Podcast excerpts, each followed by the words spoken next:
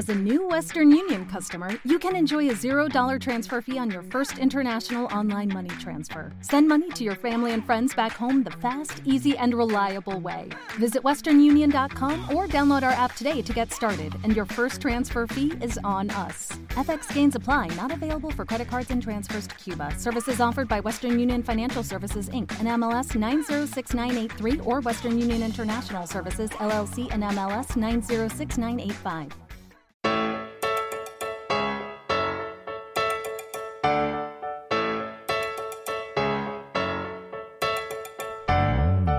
Hola, soy Beatriz Peribáñez, docente de Máster D. Bienvenidos a un nuevo capítulo del podcast de las oposiciones, donde te ayudamos a opositar y no morir en el intento. Un espacio en el que hablamos con expertos de las oposiciones sobre requisitos, planificación, estudio, tipos de examen y mucho más. En cada episodio de Opositar y no morir en el intento, damos respuesta a todas las consultas y dudas de los opositores, porque vuestra meta es nuestra meta, aprobar la oposición. Hoy hablaremos sobre las tecnologías de la información y comunicación, las TIC, y su papel en la implementación de la LOMLOE. Para guiarnos en esta conversación tenemos a nuestro invitado Domingo Chica.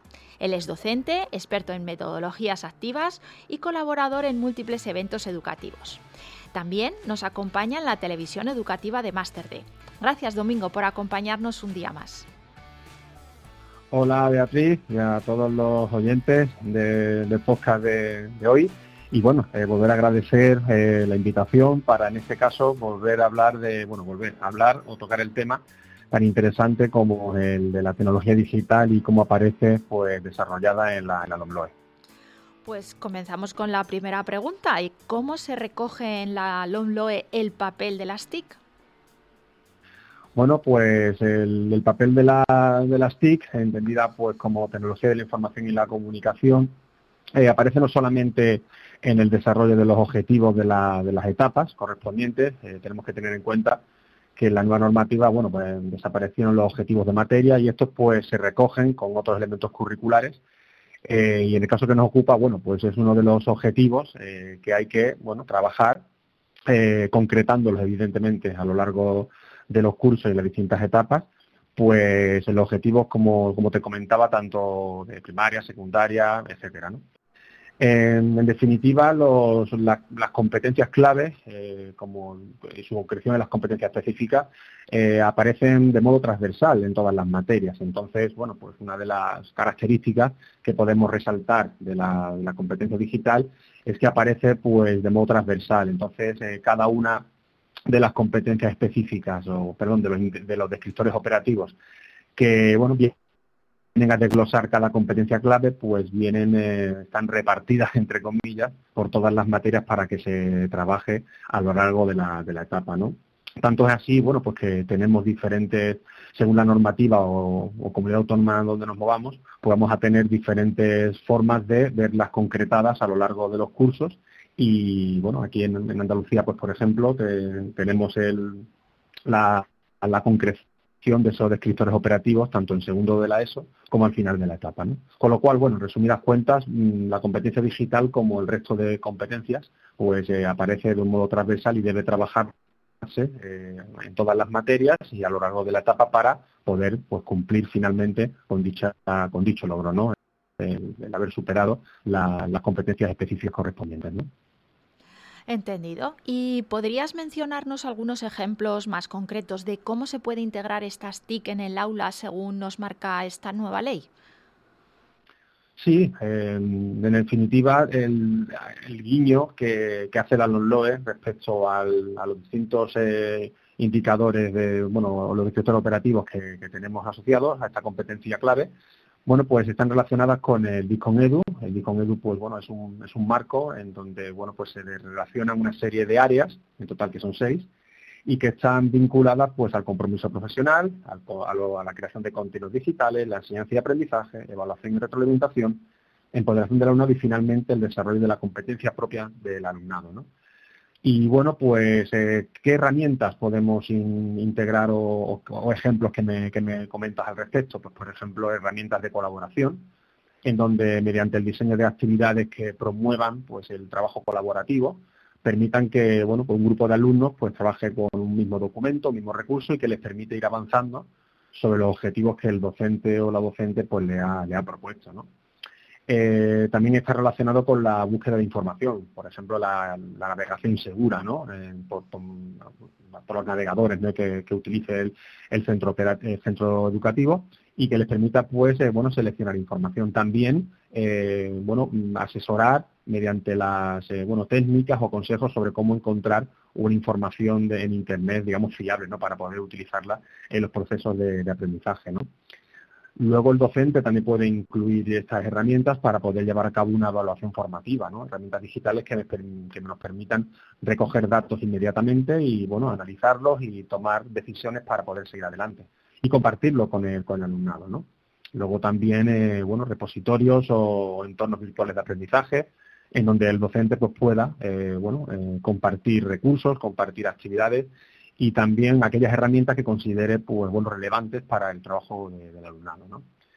Bueno, hay una gran cantidad de, herramientas digitales, ¿no? una gran cantidad de, de oferta, ¿no? que podríamos decir, y al final es el docente desde su propia competencia digital con una justificación pedagógica siempre y que no sea únicamente pues un elemento sustitutivo, ¿no? sino que fomente la, transformación, ¿no? algo que sería impensable sin el uso de la tecnología. Pero importantísimo es ese enfoque o esa decisión pedagógica y didáctica sobre los objetivos de aprendizaje que se van a trabajar. Claro, y con toda esta explicación que nos has dado, eh, entendemos que es muy relevante la, formación del docente en estas TIC. ¿Cómo lo deberían de abordar estos docentes? Bueno, pues eh, actualmente es un, es un tema, una cuestión bastante importante, ya que en España, bueno, para el año que viene, para 2024, pues el 80% de los docentes debemos estar certificados con un nivel de competencia digital. Con lo cual ya toda la maquinaria está en marcha, ¿no? Al tiempo que estamos eh, grabando esta entrevista, eh, los docentes pues están certificando, se están acreditando mediante diferentes propuestas ¿no? que las distintas administraciones educativas y las comunidades autónomas están ofreciendo.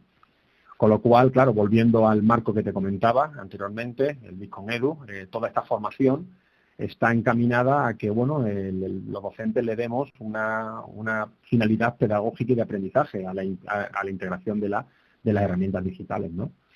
Eh, no voy a proponer, eh, por ejemplo, que, un grupo de alumnos pues, utilice un dispositivo móvil o una, tableta, un ordenador para consultar información o para seguir la explicación magistral del profesor. Es decir, seguramente que el profesor lo va a hacer muchísimo mejor que eh, o con más calidad que el alumnado pues, buscando dicha información previa. ¿no? Con lo cual, el Discon Edu, dentro de sus seis áreas, que desde aquí invito a los a nuestros oyentes a que la consulten, se darán cuenta de que esas áreas dan respuesta a una integración o a una bueno, implementación consentida y coherente respecto al objetivo de aprendizaje, ¿no? con una finalidad pedagógica.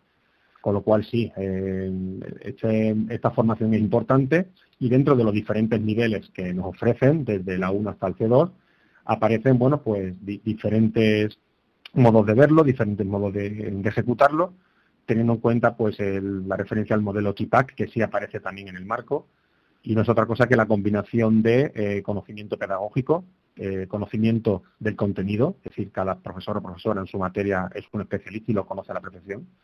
Hablaba antes del conocimiento pedagógico, cómo trasladarlo a los estudiantes y finalmente pues un, añadido, por decirlo de alguna manera, que es el, componente tecnológico, ¿no? Es el modelo TIPAC, con lo cual eh, la integración de estos tres elementos dará como resultado pues una integración o implementación eh, coherente de la, tecnología.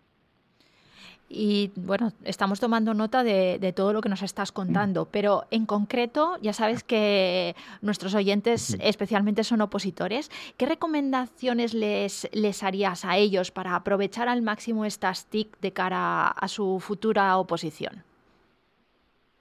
Bueno, pues eh, muy buena pregunta. Mm, yo en mi caso, pues voy a daros algunas, algunas ideas, sugerencias eh, para sacar el máximo provecho. ¿no? Al final, en principio, es el definir los objetivos, ¿no? Es decir, ¿para qué vas a utilizar esa tecnología en tus clases, ¿no? Eh, si vas a integrar un cuestionario digital, ¿qué finalidad vas a perseguir, ¿no?